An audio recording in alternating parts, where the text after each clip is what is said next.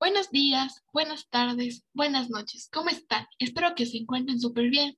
Yo soy Belén. El día de hoy estoy en el programa La importancia de la lengua y literatura. Aquí te hablaré sobre algunos temas, los cuales son la lectura, la escritura y la comunicación oral. Empecemos. Vamos a comenzar con la lectura. ¿Qué es la lectura? Bueno, la lectura es un proceso en el cual se conoce una información mediante algo escrito. La persona que lee se enfrenta a cierta información, la cual induce su cerebro y éste aprende. ¿Para qué me sirve la lectura? Pues bien, la lectura nos sirve satisfactoriamente para el desarrollo humano.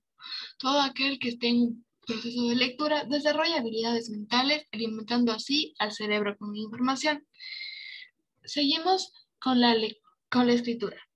¿Qué es la escritura? Bueno, la escritura es el sistema de representación gráfica de un idioma.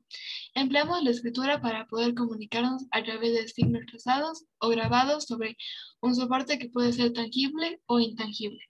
¿Para qué me sirve la escritura? La escritura sirve para poder comunicarnos con otras personas, ya que sin la escritura sería muy difícil entablar algo con familiares, amigos, conocidos, personas que están en otros países o no están cercanos a nosotros. También nos sirve para recordar cosas como listas, deseos, etc. La escritura también ayuda a fluir tu imaginación, ya que tienes el poder de transmitir tus sentimientos a través de este medio. Por último, pero no menos importante, voy a hablar sobre la comunicación oral.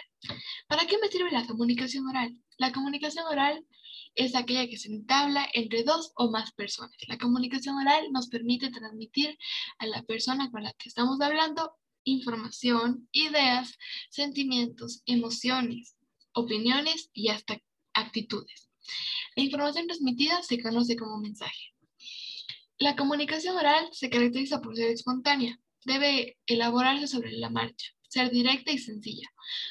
Así podemos recurrir también al lenguaje corporal. Para reforzar o enfatizar el mensaje puedes utilizar gestos, actitudes o posturas. En general, la comunicación oral se puede clasificar en comunicación oral espontánea y la comunicación oral planificada. La espontánea es de un tipo informal, casual, libre e improvisado.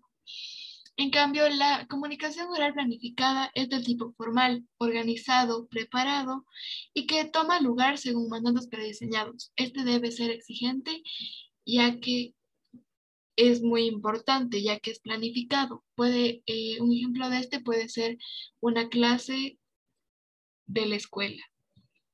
Espero que hayas entendido estos tres, estos tres temas que son la comunicación oral, la escritura y la lectura. Mi nombre es Belén. Muchas gracias.